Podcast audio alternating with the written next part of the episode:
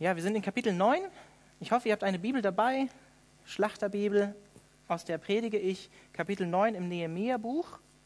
Ähm, wenn ihr so durch die Serie mitgegangen seid, dann habt ihr mitbekommen, ähm, das Volk Gottes, das Volk Israel im Alten Testament war im Exil. Und die haben den Altar im Buch Esra wieder aufgebaut. Die haben den Tempel wieder aufgebaut. Die haben im Nehemia-Buch die Stadtmauer wieder aufgebaut, die Tore eingesetzt in die Stadtmauern. Und das war ein äußerer Aufbau der Stadt, die brach lag eigentlich. Und auch, ähm, ja, ich sag mal, das, das geistliche ähm, Umfeld, wo, wo das geistige Leben stattgefunden hat im Alten Testament, der Tempel, äh, das wurde wieder aufgebaut. Ja? Das war erstmal handwerkliche Arbeit, das zu tun. Und jetzt kommen wir so langsam an den Punkt und sind wir schon gekommen quasi mit dem letzten Kapitel, mit dem Kapitel 8, wo es eigentlich um den inneren Wiederaufbau geht, also um, den, um eine geistliche Erneuerung ähm, vom Volk Gottes. Und so ist es auch, ich habe das letztes Mal in meiner letzten Predigt, glaube ich, auch ähnlich gesagt, so ist es auch bei allem, was wir in der Gemeinde tun, wenn wir ein Sommerfest feiern zum Beispiel.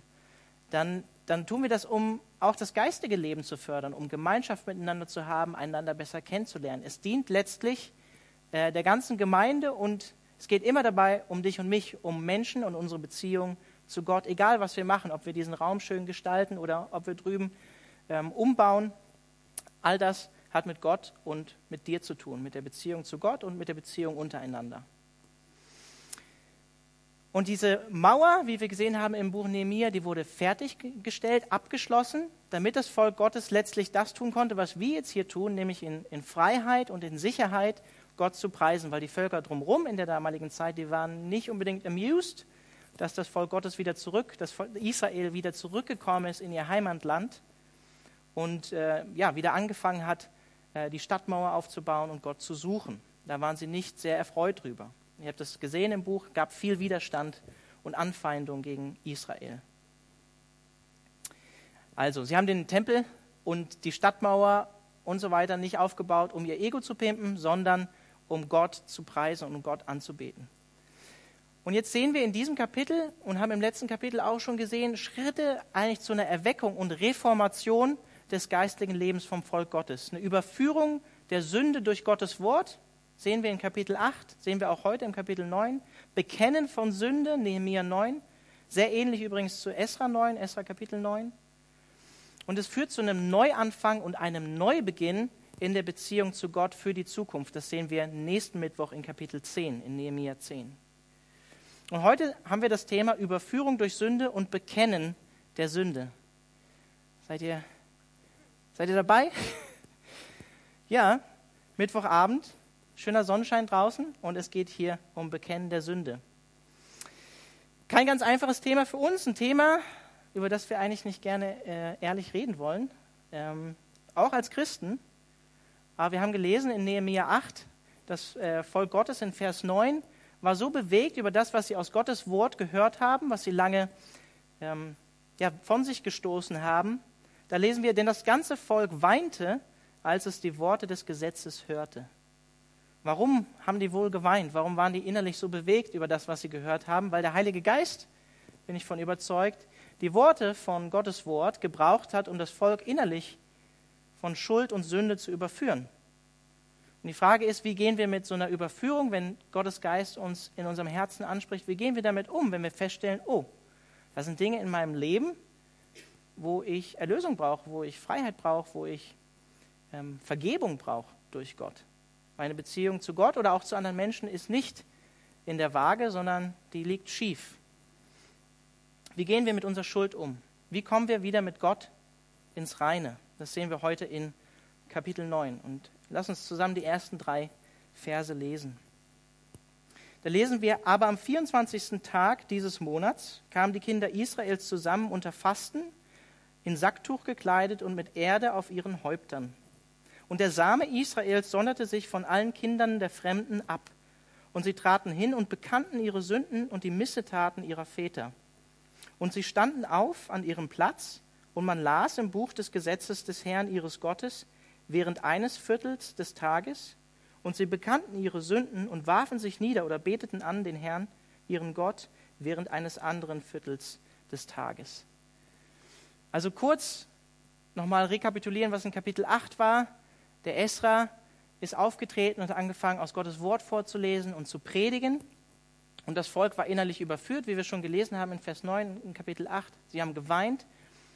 Aber Nehemia, die Leviten und Esra als geistige Leiter haben gesagt, nein, es ist jetzt nicht die Zeit zu trauern oder zu weinen, sondern wir wollen feiern, weil wir die Mauer eingeweiht haben, weil wir ähm, wieder einen Neubeginn starten. Es war auch der Neujahrstag, äh, als, als dieses Ereignis in Kapitel 8 geschildert wird. Und wir wollen auch das Laubhüttenfest gemeinsam feiern und haben dieser Zeit auch Gottes Wort gelesen und daraus gehört. Und es ist jetzt hier nur zwei, drei Tage später, was wir jetzt hier in Kapitel 9 lesen. Wir lesen hier in Vers 1, dass sie zusammengekommen sind. Also genau das, was ich am Anfang gesagt habe. Sie hatten die Freiheit, endlich wieder sich zu versammeln und öffentlich Gottesdienst zu feiern. Und wir lesen dann auch in Vers 1, dass sie mit Fasten, mit Sacktuch, Erde auf ihrem Haupt oder Asche auf dem Haupt ähm, beginnen, äh, öffentlich ja, Gottesdienst zu feiern. Vielleicht nicht so die typische Handlung, wie wir einen Gottesdienst beginnen. Wir haben das mal am Aschermittwoch gemacht, dass wir auch wie in der katholischen Kirche auch als Zeichen der Buße so ein Aschekreuz auf, das, auf die Stirn gemacht haben, einfach als äußeres Zeichen. Und es ist hier auch ähnlich. Es ist ein Zeichen von Leid und Trauer, in dem das Volk gerade ist. Sehen wir auch noch am Ende von Kapitel 9. Aber es ist auch ein Zeichen von Reue und Buße und innerer Umkehr, die äußerlich sichtbar wird in diesen Zeichen im alten Israel. Und ich finde es ganz interessant, ein Professor für Altes Testament, schon ein älterer Herr, äh, Bruce Waltke, der schreibt äh, in diesem Zusammenhang, Today, however, mourning is almost entirely omitted from our worship. Also auf Deutsch, heutzutage ähm, ist das Trauern eigentlich komplett aus unseren Gottesdiensten und unseren Lobpreis verschwunden. Kann man sich mal die Frage stellen, warum das so ist? Vielleicht leben wir doch in vielen Bereichen ein sehr oberflächliches Christentum, sind auch ein Stück weit Kinder unserer Zeit, in der wir sind, die Gesellschaft, die uns umgibt. Und auch so manchmal in so christlichen Freikirchen ist eigentlich immer so ein bisschen unausgesprochen, so mit Gott läuft eigentlich alles gut in deinem Leben. Da, da, wenn du mit Gott gehst, dann wird alles gut. Und wenn wir dann Sorgen, Nöte oder Probleme haben in unserem Leben oder Unglauben, vielleicht sogar, oder keine Freude in uns ist, dann, dann wird eigentlich schon indirekt unterstellt, dass irgendwas mit unserer Beziehung mit Gott eigentlich schief liegen müsste, dass irgendwas nicht richtig sein muss. Und wir wollen auch unsere Botschaft im 21. Jahrhundert, unseren Glaube attraktiv darstellen im 21. Jahrhundert für Leute, die nicht an Jesus glauben und deswegen gestalten wir Gottesdienste natürlich oft sehr einladend und freundlich und ich sage jetzt mal überspitzt happy clappy, vielleicht auch ein bisschen weich, zu weich manchmal. Und Trauer und Buße oder Sündenbekenntnis, das, diese Themen schneiden wir selten an. Äh, aber sie gehören zum christlichen Leben dazu, wie wir hier in Kapitel 9 auch sehen. Paulus schreibt in 2. Korinther 7, Vers 10, denn die gottgewollte Betrübnis bewirkt eine Buße zum Heil, die man nicht bereuen muss. Die Betrübnis der Welt aber bewirkt den Tod.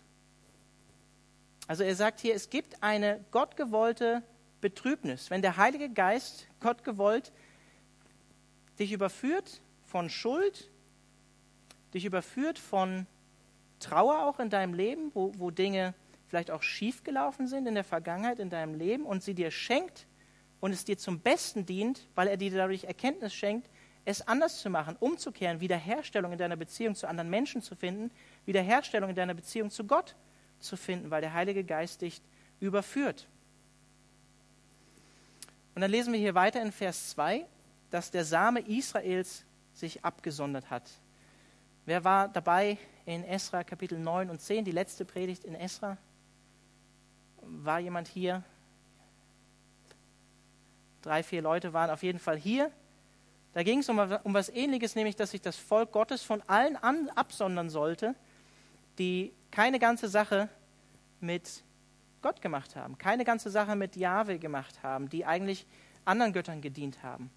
Und Esra hat sogar das Volk dazu aufgerufen, sich scheiden zu lassen von solchen Leuten, die nicht wirklich ganze Sache mit Gott gemacht haben, mit dem Gott Israels ganz, ganz schwierige und herausfordernde Kapitel. Und wir werden auch nochmal zu diesem Thema am Ende von, ähm, vom Nehemiah-Buch sogar kommen. Und es kommt jetzt auch hier, hier gerade an dieser Stelle wieder vor. Was hier nicht gemeint ist, wenn das hier steht, der Same Israels sonderte sich ab, ähm, dass das irgendwie eine Art oder Form von Rassismus gewesen wäre. Nein, es geht, so wie ich gesagt habe, darum, dass die ernsthaften Nachfolger Jahwes sich von den Menschen getrennt haben, die letztlich eigentlich sie von Gott weggeführt hätten, die andere Götter angebetet haben als Jahwe. Und sie wollen hingegeben mit ganzem Herzen Gott nachfolgen, sich seinem Wort unterordnen und wieder Jahwe nachfolgen. Und dann lesen wir hier das, was wir nicht gerne lesen oder was uns schwerfällt, das auch aktiv zu tun, in Vers 2 und 3, dass sie ihre Sünden bekannten, auch die Sünden ihrer Väter. Und jetzt festhalten, ja, wir machen jetzt hier vielleicht bis Viertel nach neun maximal Gottesdienst, das für drei oder sechs Stunden, je nachdem, wie man den Tag sieht. Ob das nun äh, der Viertel des Tages quasi mit der Nacht gezählt wird oder ob das dann drei Stunden waren oder sechs Stunden dann im Prinzip. Also Sündenbekenntnis mit Predigt und Schriftlesung drei Stunden oder sechs. Und danach dann noch gleich einen Lobpreis-Anbetungsgottesdienst, auch nochmal für drei oder sechs Stunden. Was ich interessant finde an diesem Punkt ist die Chronologie, also die zeitliche Abfolge, von der wir hier lesen. Sündenbekenntnis fängt immer nicht erst bei den Vätern an, sondern bei dir selbst, bei dir persönlich. Wir machen uns das nicht so einfach und sagen, ja, ähm, wir ziehen uns aus der Verantwortung, die meine Väter, die waren schuld, sondern äh, wir sagen, wir fangen mit uns an. Wir gucken, wie sieht es eigentlich in meinem eigenen Leben aus? Wie sieht es zunächst bei mir aus? Ja, nicht meine Eltern, meine Freunde, mein Ehepartner sind schuld, sondern ich gucke erstmal auf mein eigenes Leben. Und wir sehen in diesen Versen 2 und 3, sie lesen Gottes Wort und es führt zu einer Sündenerkenntnis in ihrem Leben.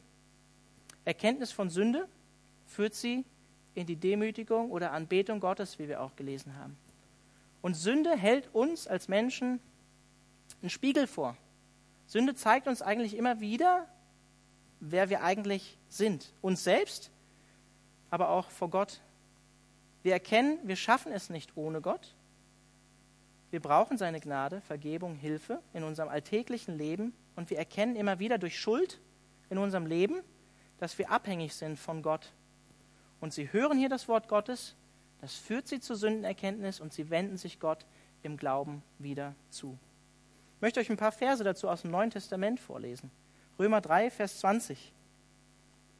Weil aus Werken des Gesetzes kein Fleisch vor Gott gerechtfertigt werden kann, denn durch das Gesetz kommt Erkenntnis der Sünde. Sie lesen hier das Alte Testament vor, den Maßstab, den Gott an die Menschen hat, an das Volk Israel hat, und sie erkennen, da ist Sünde in ihrem Leben. Sie werden diesem Maßstab nicht gerecht. Römer 7, Vers 7.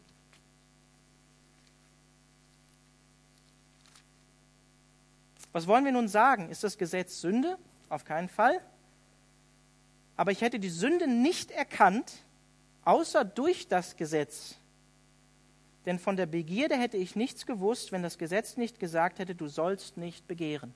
Mit anderen Worten, ich erkenne durch Gottes Wort, hier in diesem Fall dann in Nehemiah 9, durch das Alte Testament, wie es um mich wirklich steht. Es ist wie so ein Scanner, bevor es ins Flugzeug geht, wo man dann wirklich nackt dasteht, in Anführungszeichen, und sieht, was eigentlich drunter ist, was die Leute von außen eigentlich nicht sehen. Und der Sam hat es, glaube ich, am Anfang gebetet oder gesagt, ich bin mir nicht mehr ganz sicher. Gott kennt unsere Herzen. Gott weiß, wie es wirklich in unserem Herzen aussieht. Ich glaube, es gibt auch einen Vers in Chronik, wo es heißt, Gottes Augen durchstreifen die ganze Welt, um die Herzen zu finden oder zu sehen, die wirklich ganz mit ihm gehen wollen, die sich ihm ganz ausliefern wollen, die sich ihm ganz hingeben wollen. Und wir lesen in Römer 10, Vers 17, ein paar Kapitel weiter, auch im Römerbrief, es wird hier ja Gottes Wort gelesen und verkündigt, auch in Kapitel 8 von Esra gepredigt und von den Leviten erklärt und ausgelegt, so wie wir es hier jetzt auch gerade machen. Und in Römer 10, Vers 17 heißt es, Demnach kommt der Glaube, also euer Glaube, mein Glaube aus der Verkündigung. Und die Verkündigung aber durch Gottes Wort, durch die Bibel.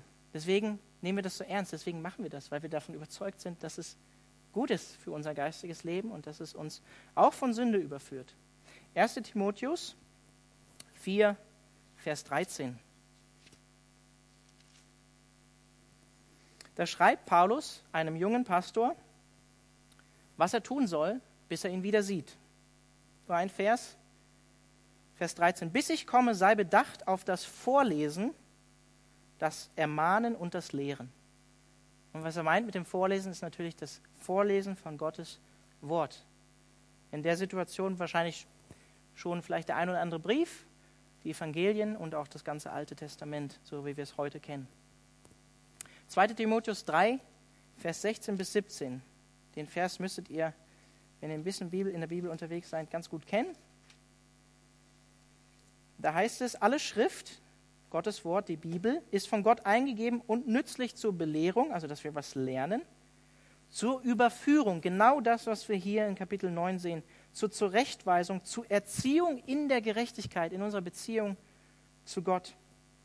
Damit der Mensch Gottes, also du und ich, ganz zubereitet sind, zu jedem guten Werk völlig ausgerüstet. Was wir hier eigentlich machen im Gottesdienst ist, auf Gottes Wort hören und zugerüstet werden für da draußen. Damit du und ich mit deinem Nachbarn, mit deinem Studenten, mit deinem Studienkollegen, mit deinem Arbeitskollegen Zeugnis sein kannst. Dass du rausgehen kannst, geisterfüllt, vom Geist Gottes erfüllt, mit Gottes Wort gefüllt in deinem Herzen und die Liebe Jesu in dir trägst und weitergeben kannst. Darum geht es in einem Gottesdienst. Zurück zu Nehemia Kapitel 9. Und ich lese jetzt ja, knapp 37 Verse. Das ist fast eines der längsten Gebete im gesamten Alten Testament. Ich glaube, vielleicht sogar das längste Gebet der Bibel. Da lesen wir weiter in Vers 4 bis Vers 37. Und Jeschua, Banai, Kadmiel, Sebania, Buni, Serapja, Bani und Kenani traten auf das Podest der Leviten, also auch so eine Art Kanzel, erhöht schon wieder Esra, und schrien laut zu dem Herrn, ihrem Gott. Und die Leviten Jeschua, Kadmiel, Bani, Hasben, Hasban, Hasabnea, Serepja, Hodia, Sebania und Petachia sprachen, Steht auf, lobt den Herrn euren Gott von Ewigkeit zu Ewigkeit. Man lobe den Namen deiner Herrlichkeit, der über alle Danksagung und alles Lob erhaben ist. Du bist der Herr, du allein. Du hast den Himmel gemacht, aller Himmel, Himmel, samt ihrem ganzen Herr, die Erde und alles, was auf ihr ist, die Meere und alles, was in ihnen ist. Du erhältst es am Leben oder du schenkst das Leben. Und das Herr des Himmels betet dich an. Du, Herr, bist der Gott, der Abraham erwählt und das Ur in Chaldea herausgeführt und mit dem Namen Abraham benannt hat. Und du hast sein Herz treu vor dir befunden und den Bund mit ihm geschlossen, das Land der Kanaaniter, der Hethiter, Amoriter, Pheresiter, Jebusiter und Girgasiter seinem Samen zu geben, seinen Nachkommen. Und du hast dein Wort gehalten, denn du bist gerecht. Du hast das Elend unserer Väter in Ägypten angesehen und ihr Schreien am Schilfmeer erhört. Und du hast Zeichen und Wunder getan am Pharao und all seinen Knechten und an, allen, an allem Volk seines Landes, denn du wusstest wohl, dass sie Über, Übermut mit ihnen getrieben hatten. Du hast dir einen Namen gemacht, wie es am heutigen Tag offenbar ist. Du hast das Meer vor ihnen zerteilt, und sie gingen mitten durchs Meer auf dem Trockenen. Aber ihre Verfolger hast du in die Tiefe geschleudert wie einen Stein in mächtige Wasser. Du hast sie geleitet bei Tag mit einer Wolkensäule und bei Nacht mit einer Feuersäule, um ihnen den Weg zu leuchten auf dem sie ziehen sollten. Du bist auf den Berg Sinai herabgefahren und hast mit ihm vom Himmel her geredet und ihnen richtige Ordnung und wahrhaftige Gesetze gegeben, gute Satzungen und Gebote. Deinen heiligen Sabbat hast du ihnen verkündet und ihnen Gebote, Satzungen und ein Gesetz geboten durch deinen Knecht Mose. Brot vom Himmel hast du ihnen gegeben, als sie hungerten, und Wasser aus dem Felsen hast du für sie hervorgebracht, als sie dürsteten. Und du hast ihnen befohlen, hineinzugehen und das Land einzunehmen, über das du deine Hand zum Schwur erhoben hattest, es ihnen zu geben. Aber sie und unsere Väter wurden übermütig und halsstarrig, so dass sie deinen Geboten nicht folgten. Und sie weigerten sich zu hören und gedachten nicht an deine Wunder, die du an ihnen getan hattest, sondern wurden halsstarrig und gaben sich selbst ein Oberhaupt, um in ihrer Widerspenstigkeit in die Knechtschaft zurückzukehren, die Knechtschaft in Ägypten. Aber du bist ein Gott der Vergebung, gnädig und barmherzig, langmütig und von großer Güte. Und du hast sie nicht verlassen. Selbst als sie sich ein gegossenes Kalb machten und sprachen, das ist dein Gott, der dich aus Ägypten geführt hat, und große Lästerungen verübten, hast du sie nach deiner großen Barmherzigkeit doch nicht verlassen, in der Wüste. Die Wolkensäule wich nicht von ihnen am Tag, um sie auf dem Weg zu führen, noch die Feuersäule in der Nacht, um ihnen den Weg zu erleuchten, den, den sie ziehen sollten. Und du gabst ihnen deinen guten Geist, um sie zu unterweisen, und dein Mana, das Brot aus dem Himmel, nahmst du nicht von ihrem Mund. Und als sie Durst litten, gabst du ihnen Wasser. Du versorgtest sie 40 Jahre lang in der Wüste, dass ihnen nichts mangelte. Ihre Kleider fielen nicht und ihre Füße schwollen nicht an. Du gabst ihnen Königreiche und Völker und teiltest ihnen das ganze Gebiet aus, dass sie das Land Sihons einnahmen, das Land des Königs von Hesbon und das Land Ogs des Königs von Baschan. Du machtest ihre Kinder zahlreich wie die Sterne am Himmel und brachtest sie in das Land, von dem du ihren Vätern verheißen hattest, dass sie hineinziehen und es einnehmen würden. Und die Kinder zogen hinein und nahmen das Land ein. Und du demütigtest, demütigtest vor ihnen die Einwohner des Landes, die Kanaaniter, und gabst sie in ihre Hand, ebenso ihre Könige und die Völker im Land, dass sie mit ihnen nach ihrem Belieben handelten.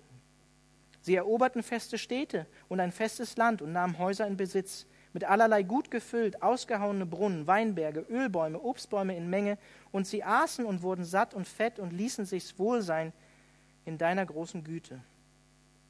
Aber sie wurden widerspenstig und lehnten sich auf gegen dich und warfen dein Gesetz hinter ihren Rücken und erschlugen deine Propheten, die gegen sie Zeugnis ablegten, um sie zu dir zurückzuführen, und verübten große Lästerungen. Darum gabst du sie in die Hand ihrer Feinde, die sie bedrängten. Doch zur Zeit ihrer Drangsal schrien sie zu dir, und du erhörtest sie vom Himmel her, gabst ihnen nach deiner großen Barmherzigkeit Retter, die sie aus der Hand ihrer Feinde erretteten, wahrscheinlich die Zeit der Richter. Aber sobald sie Ruhe hatten, taten sie wiederum Böses vor dir. Da hast du sie der Hand ihrer Feinde überlassen, die herrschten über sie. Wenn sie dann wieder zu dir schrien, erhörtest du sie vom Himmel her und hast sie oftmals errettet nach deiner großen Barmherzigkeit. Und du ließest ihnen bezeugen, dass sie zu deinem Gesetz zurückkehren sollten. Aber sie waren übermütig und folgten deinen Geboten nicht, sondern sündigten gegen deine Bestimmungen, durch die der Mensch leben wird, wenn er sie tut. Und sie entzogen dir widerspenstig ihre Schulter und waren halsstarrig und folgten nicht. Du aber hattest viele Jahre lang Geduld mit ihnen und hast gegen sie Zeugnis ablegen lassen durch deinen Geist, durch deine Propheten. Aber sie wollten nicht hören. Darum hast du sie in, der, in die Hand der Völker der Länder gegeben. Aber nach deiner großen Barmherzigkeit hast du sie nicht völlig vertilgt, sie nicht verlassen, denn du bist ein gnädiger und ein barmherziger Gott. Nun, unser Gott, du großer Gott, mächtig und furchtgebietend, der du den Bund und die Gnade bewahrst, achte nicht gering all das Elend, das uns getroffen hat. Unsere Könige, unsere Fürsten, unsere Priester, unsere Propheten, unsere Väter und ein ganzes Volk seit der Zeit der Könige von Assyrien, also die erste Wegführung in, ins Exil im 8. Jahrhundert vor Christus, bis zum heutigen Tag. Du bist gerecht in allem, was über uns gekommen ist, denn du hast Treue bewiesen, wir aber sind gottlos gewesen. Und unsere Könige, unsere Fürsten, unsere Priester, unsere Väter haben nicht nach deinem Gesetz gehandelt und haben nicht geachtet auf deine Gebote und auf deine Zeugnisse, die du ihnen hast bezeugen lassen. Sie haben dir nicht gedient in ihrem Königreich, trotz deiner großen Wohltat, die du ihnen erwiesen hast, und trotz des weiten, fetten Landes, das du ihnen gegeben hast. Und sie haben sich von ihren bösen Taten nicht abgekehrt. Siehe, wir sind heute Knechte, Sklaven, ja in dem Land, das du unseren Vätern gegeben hast, damit sie seine Früchte und Güter genießen sollten. Siehe, in dem, siehe, in dem sind wir nun Knechte und sein Ertrag mehrt sich für die Könige, die du über uns gesetzt hast, um unserer Sünden willen. Und sie herrschen über unsere Leiber und über unser Vieh nach ihrem Wohlgefallen, und wir sind in großer Bedrängnis. Hui. Ich hoffe, ihr könnt sehen, was hier grundsätzlich passiert. Das Volk bekennt hier öffentlich ihre Schuld. Und andere Menschen konnten auch sehen, haben wir am Anfang gelesen, an dem Sacktuch, an der Erde, die sie auf ihr Haupt geworfen haben, dass sie das taten, auch rein äußerlich. Und wir lesen hier davon, dass die Leviten, Diener Gottes, eingesetzt von Gott dazu, das zu tun, das Volk öffentlich und auch stellvertretend in einem Gebet in, in die Buße führen und in, in ein Bußgebet führen, so wie Esra das auch in Kapitel 8 macht, äh, Kapitel 9 macht. Und es ist ganz interessant, in Esra 8, Vers 15, in den folgenden Versen, könnt ihr auch gerne nochmal euch aufschreiben oder nachlesen, da lesen wir, als Esra zurückkehrt aus Babylon, dass die Leviten gefehlt haben. Also Leute, die am äh, Tempel, am Haus Gottes, in der Gemeinde, würde man heute sagen, gedient haben und auch da angestellt waren, in Anführungszeichen. Die haben gefehlt. Und Esra musste sich darum bemühen, dass sie mitgekommen sind. Es ging ihnen scheinbar ziemlich gut in Babylon. Aber ohne die wäre das, was wir heute hier gelesen haben, wahrscheinlich nicht passiert. Ich meine, Gott hat auch andere Wege, das zu tun, aber finde ich ganz interessant, diese Verbindung. Und ich muss es ganz deutlich sagen, Bekennen von Sünde, Schuld, das hat jüdische und christliche Wurzeln und gehört zu unserem Glauben fundamental dazu. Es gibt eine ziemlich alte, oder man würde sagen, die erste christliche Kirchenordnung, die die Dache, was nicht eigentlich anders heißt als Lehre aus dem Griechischen, ähm, die entstanden ist wahrscheinlich 80 bis 100 vor Christus, also sehr, sehr nah an der Zeit unserer Apostel noch. Und da steht Folgendes in der Didache, also in dieser ersten Kirchenordnung, die auch wahrscheinlich zum Taufunterricht genutzt wurde für Täuflinge, die sich taufen lassen wollten. Da steht, in der Versammlung sollst du deine Fehltritte bekennen. Und du sollst nicht hintreten zum Gebete oder auch zum Gottesdienst, sage ich jetzt mal, mit einem schlechten Gewissen oder mit dem Wissen, dass Schuld in deinem Leben ist oder Sünde. In der Versammlung sollst du deine Fehltritte bekennen. An anderer Stelle steht, am Tage des Herrn, also am Sonntag, wir können das auch auf den Mittwoch übertragen, versammelt euch, brecht das Brot und saget Dank, also feiert Abendmahl, so wie wir das heute auch tun, nachdem ihr zuvor eure Sünden bekannt habet, damit euer Opfer, euer Gottesdienst rein sei. Jeder aber, der mit seinem Freunde einen Streit hat, soll sich nicht bei euch einfinden, bis sie versöhnt sind, damit euer Opfer nicht entweiht werde oder euer, euer Gebet, euer Gottesdienst nicht entweiht werde. Und das, was hier steht, das lehnt sich direkt an Jesu Worte in Matthäus 5 an, wo Jesus ganz klar sagt, wenn irgendwas in deinem Herzen gegen deinen Bruder oder deine Schwester ist, bevor du kommst, und damit meint er dann damals noch den Tempel, und irgendwas Gott da bringst, bring die Sache mit Gott in Ordnung und mit deinem Nächsten. Weil das ist Gott wichtiger, als dass du heuchlerisch im Gottesdienst sitzt, ihn anbetest, aber eigentlich zwischenmenschlich die Dinge kaputt sind. Das hat auch Martin Luther erkannt, als er seine erste These aufgeschrieben hat. Gesagt, ne, weil Jesus Christus gesagt hat, tut Buße, das Himmelreich ist nah, soll auch das ganze Leben eines Christen Umkehr sein, Buße sein.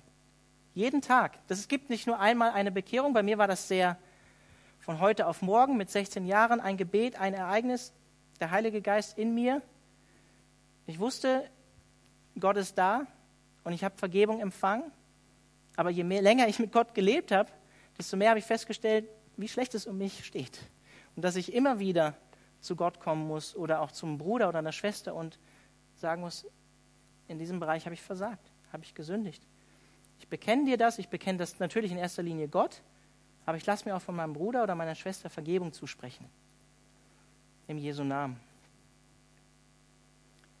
Also das ganze christliche Leben, wie Luther auch sagt, soll davon getragen sein. Es geht nicht nur darum, dass wir einmal zu Jesus kommen und Reue zeigen, sondern dass wir immer mehr zu Jesus hinwachsen und auch immer mehr zu dieser Erkenntnis kommen, dass wir Gott brauchen in unserem Leben. Wir waren, ähm, die einige von euch haben das mitbekommen, als Gemeindeleitung letztes Wochenende Freitag und Samstag in den, also im, in Elsass, also auf der anderen Seite vom Rhein, in Appenwehr oder Appenweier. Und äh, das Erste, was wir gemacht haben, und das war eine gute Sache, wir haben Rechenschaft gegeben, uns Fünfen, wie es in unserem Leben aussieht, geistlich. Sind offen und ehrlich miteinander gewesen, wie es in unserem Leben aussieht. Und das ging ein paar Stunden mit fünf Leuten. Abends dann haben wir uns auch noch über andere Themen unterhalten, aber wir haben füreinander gebetet, einander unsere Sünden auch bekannt. Auch Pastoren sündigen. Ja. Ich weiß ja nicht, was ihr manchmal für ein Bild habt. Also von geistigen Leitern. Aber der Maßstab ist natürlich hoch Und wir sollen auch Vorbilder sein. Und der Sam hat es auch vorgelesen, wie in einigen Psalmen, das, was wir jetzt hier in Kapitel 9 gelesen haben. Es wird die gesamte eigentlich, äh, Geschichte von Gottes Volk quasi von Schöpfungbeginn an rekapituliert. Das zeigt uns auch, hey, das Volk damals in Nehemiah 9, das identifiziert sich mit dem Volk aus der Geschichte, aus der Vergangenheit, aus der Historie Israels. Es geht noch immer um das alte Israel. Es existiert noch immer. Er hat sie nicht gänzlich aufgegeben, wie es in dem Gebet heißt. Und wir sehen, ich hoffe, das ist euch aufgefallen in diesem Gebet, Gottes Treue und Gottes Langmut gegenüber seinem Volk. Ich möchte euch einen Vers aus 2. Petrus 3, Vers 9 vorlesen. So ist es auch heute noch. Meine, Jesus kam vor knapp 2000 Jahren, schreibt Petrus, der Herr zögert nicht die Verheißung hinaus, dass er wiederkommt, das zweite Kommen Christi, wie etliche es ein für Hinauszögern halten, sondern er ist langmütig gegen uns, weil er nicht will, dass jemand verloren gehe, sondern dass jedermann Raum zu was hat? Raum zur Buße, Raum zur Erkenntnis von Schuld und die Möglichkeit hat, mit Gott wieder ins Reine zu kommen, mit Gott wieder ähm, auf einer Ebene zu sein. Wir sehen hier in diesem Gebet, es beginnt mit der Schöpfung. Es beginnt mit der Schöpfung. Gott hat uns erschaffen, bekennen sie. Ist auch schon mal ein Bekenntnis in unserer heutigen westlichen Kultur, oder? Zu sagen, Gott hat den Menschen geschaffen. Würde unsere Gesellschaft nicht sofort Ja und Amen zu sagen. Vielleicht noch würden, würde sie sagen, theistisch, ja, theistische Evolution. Gott hat geschaffen über mehrere Tausende von Jahren durch die Evolution. Aber zu sagen, Gott hat geschaffen, vielleicht sogar in sieben Tagen, Aber ich glaube, das hat einen Grund, warum das hier zuerst gesagt wird, in diesem Gebet, weil es zeigt, Gott hat eigentlich als Schöpfer alles Anrecht über unser Leben und über das Leben vom Volk Israel. Ihm gebührt alle Ehre. Er gibt auch das Gesetz, aus dem gelesen wird, was, er, was wir auch gelesen haben. Ne? Am, am Berg Sinai wird es ihm gegeben, die Gebote, zehn Gebote an Mose. Und Gott weiß als Schöpfer, als jemand, der das Leben geschaffen hat, was gut und was richtig ist und was eben nicht gut und was nicht richtig ist für unser Leben. Wir haben es auch gelesen, Vers 29 in Kapitel 9. Deine Bestimmungen, deine Ordnungen, durch die wird der Mensch leben. Es sind gute Ordnungen, gute Satzungen, wie wir gelesen haben. Und die Frage, die ich dir in diesem Zusammenhang hier stellen will, ist, was ziehst du vielleicht für Lehren aus deiner Vergangenheit? Das Volk Gottes rekapituliert hier in diesem Gebet ihre eigene Geschichte. Und wenn du mal in dich gehst und mal dein Leben dir bildlich in deinen Gedanken vor Augen führst, was kannst du für Lehren aus deiner Vergangenheit ziehen? Vielleicht sogar, um dich heute, hier und jetzt, vor dummen Entscheidungen in deinem Leben zu bewahren, die vielleicht sogar schlimme Konsequenzen mit sich bringen, wie hier beim Volk Israel die ins Exil gehen mussten, die ihr Land verlassen mussten, die alles wieder neu aufbauen mussten, als sie jetzt zurückgekommen sind. Das geht so schnell. Und auch geistige Leiter fallen so schnell. Ich weiß noch ganz genau, als ich angefangen habe als Pastor hier in dieser Gemeinde, gab es einen Pastor in Florida, auch von einer großen Calvary Chapel, ich glaube fast 10.000 Gottesdienstbesucher. Der ist mächtig, mächtig gefallen, mächtig, mächtig gefallen hat Ehebruch begangen, hat bekannt, dass er pornografieabhängig war und ist mächtig gefallen. Und ich glaube, wir vergessen sehr, sehr schnell in unserem Leben. War übrigens eine sehr charismatische Persönlichkeit. Ich habe ihn auch mal live auf einer Missionskonferenz in Österreich gesehen. Wir vergessen sehr, schnell, sehr, sehr schnell in unserem geistigen Leben und in unserer Vergangenheit, was Gott eigentlich bereits für uns getan hat. Und wir vergessen auch sehr, sehr schnell, was für Konsequenzen Sünde mit sich bringt.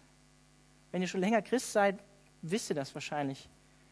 Ihr wisst auch vielleicht ganz genau, mit welchen Dingen ihr zu kämpfen habt und welche Konsequenzen die immer wieder nach sich ziehen. Aber das Ermutigende ist, und damit will ich auch dich ermutigen und einladen, auch das Abendmahl zu feiern und deine Sünde auch vor Gott zu bekennen, ist, wie Gott sich treu zeigt in dieser Geschichte, in diesem mega langen Gebet. Ich weiß, es war lang, aber wir sehen, Gottes allgemeine Gnade und Liebe zu allen Menschen, weil er alle geschaffen hat und alle am Leben erhält. Wir sehen Gottes Gnade und Liebe in der Erwählung von Abraham und auch in dir und mir. Wir sind auch erwählt, sagt das Neue Testament in Christus. Und wir sehen, dass Gott das tut, was er sagt. Er hält sein Wort, er hält es immer. Wir können Gott vertrauen. Wir lernen in dem Gebet, dass Gott gerecht ist, dass er mitfühlend ist, dass er unser Elend sieht und uns in Freiheit führen will, wie das Volk damals in Ägypten. Er will uns Orientierung für unser Leben schenken, Leitung für unser Leben schenken, durch sein Gesetz, das gut ist und das Leben schenkt, wie es heißt in dem Gebet. Und wir sehen auch, dass Gott uns versorgen will mit allem, was wir brauchen, wie es in der Wüste getan hat, obwohl wir es nicht verdienen. Obwohl wir es nicht verdienen. Gott ist langmütig, barmherzig, gnädig und verlässt uns nicht, auch wenn wir untreu sind. Denn er kann sich selbst nicht verleugnen, wie es im Neuen Testament heißt. Gott will uns mehr schenken, dir mehr schenken, als wir uns vorstellen können. Gott ist so liebevoll, dass er uns Leute schenkt, die uns auf unsere Sünde hinweisen, damit wir wieder zu ihm zurückkommen. Gott ist so liebevoll, dass er uns erzieht, wie ein Vater seinen Sohn erzieht, uns züchtigt, um es mit einem alten Wort zu sagen, damit wir wieder zur Besinnung kommen und zu ihm umkehren. Deswegen hat Gott das Volk auch ins Exil geschickt, damit sie zur Besinnung kommen. Aus Liebe heraus tut Gott das. Nicht, weil er ein sadistischer Gott ist und denkt, haha, jetzt habe ich es euch gezeigt. Ihr habt doch alle Macht. Nee, aus Liebe heraus, damit die Leute umkehren, zu ihm zurückfinden. Gott hilft uns. Gott hilft dir, wenn wir angefeindet, bedrängt werden in unserem Leben.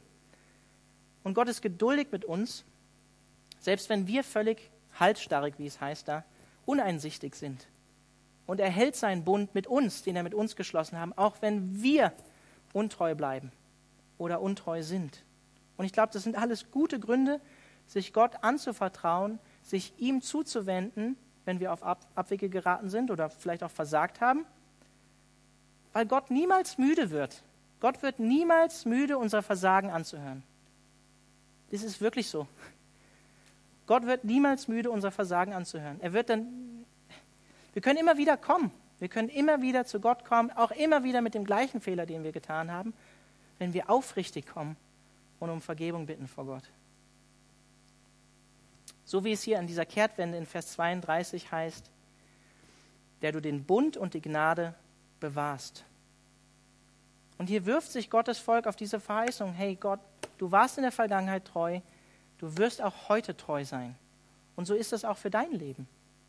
Wenn du dich heute auf diese Verheißung stellst, dass du Jesus gehörst oder Jesus gehören willst, vielleicht das erste Mal, vielleicht das erste Mal eingestellen willst, dass du Hilfe brauchst von Gott, dann kannst du dich darauf stellen, auf die Verheißung, die Jesus uns gibt. Und wir sehen hier auch ganz klar die Eigenschaften vom Volk Gottes in dieser Geschichte, die uns hier im Gebet ähm, überliefert wird.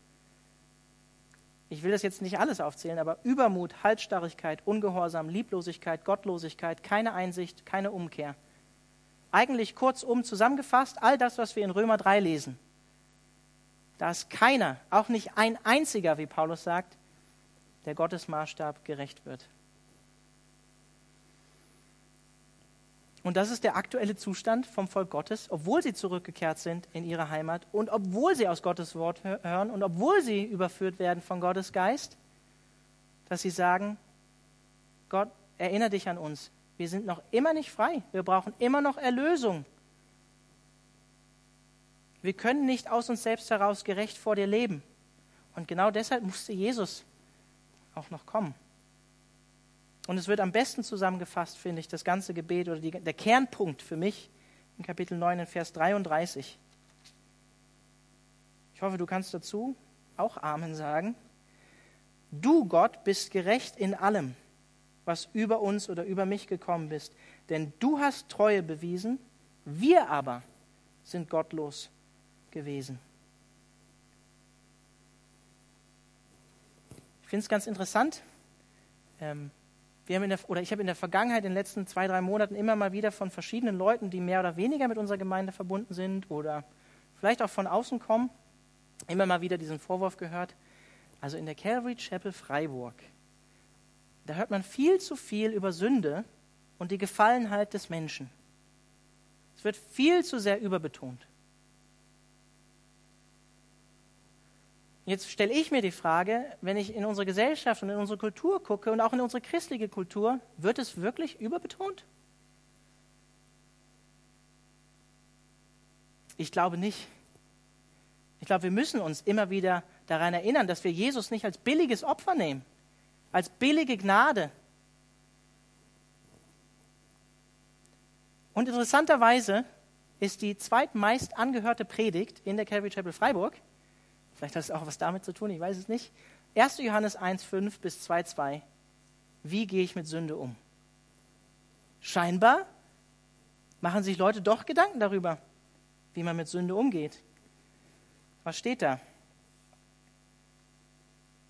Da steht ab Vers 6, wenn wir sagen, dass wir Gemeinschaft mit Gott haben, doch in der Finsternis wandeln, lügen wir und tun nicht die Wahrheit.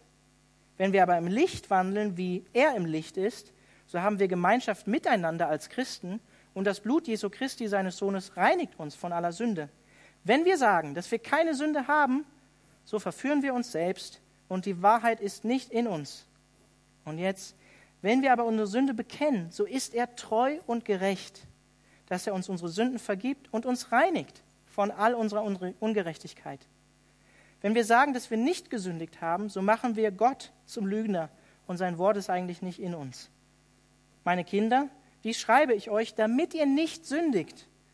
Und wenn jemand sündigt, so haben wir einen Fürsprecher bei dem Vater, Jesus Christus, den einzigen Gerechten, ergänze ich jetzt mal. Und er ist das Sühneopfer für unsere Sünden, aber nicht nur für unsere, sondern für die letztlich der ganzen Welt.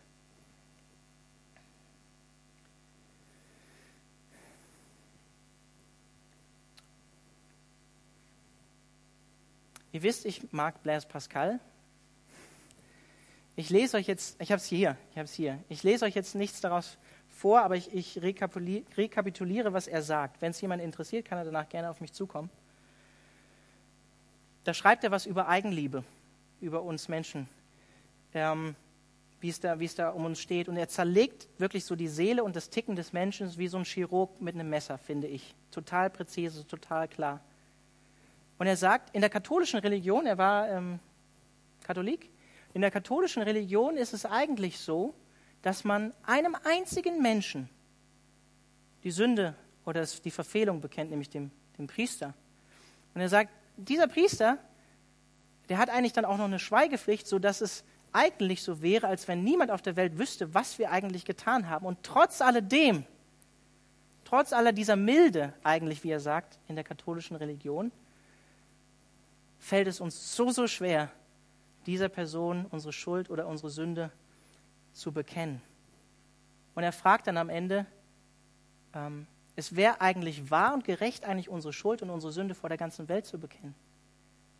Und dann stellt er die Gegenfrage, wäre es denn gerecht, sie vor der ganzen Welt zu verheimlichen oder zu äh, verdeckt zu halten? Finde ich sehr herausfordernd, was er da sagt. Sehr herausfordernd, was er da sagt. Ich glaube nicht, dass wir der ganzen Welt unsere Vergehen oder unsere Sünden bekennen sollen. Ich glaube auch nicht, dass es weise wäre, wenn, wir jetzt, wenn ich euch erzählen würde, was wir uns bekannt haben als, als Gemeindeleitung.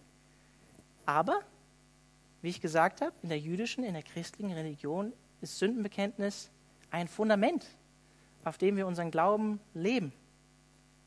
Und ich möchte einfach die Frage mitgeben, wenn wir jetzt gleich das Abendmahl feiern, ob du dich manchmal bewusst oder unbewusst vielleicht in deinem Leben diesen Eindruck erzeugst, ich glaube, wir tun das alle auf eine gewisse Art und Weise, dass ich doch eigentlich besser bin, als ich eigentlich bin vor anderen Menschen, vor anderen Leuten.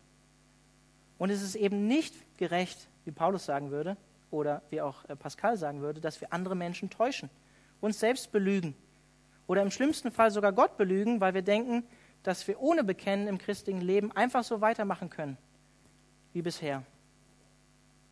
Und ja, ich will dich gerade herausfordern, deine Sünde einem anderen Christen zu bekennen, wenn dich das schwer belastet. Ja, ich will dich dazu ermutigen, das zu tun.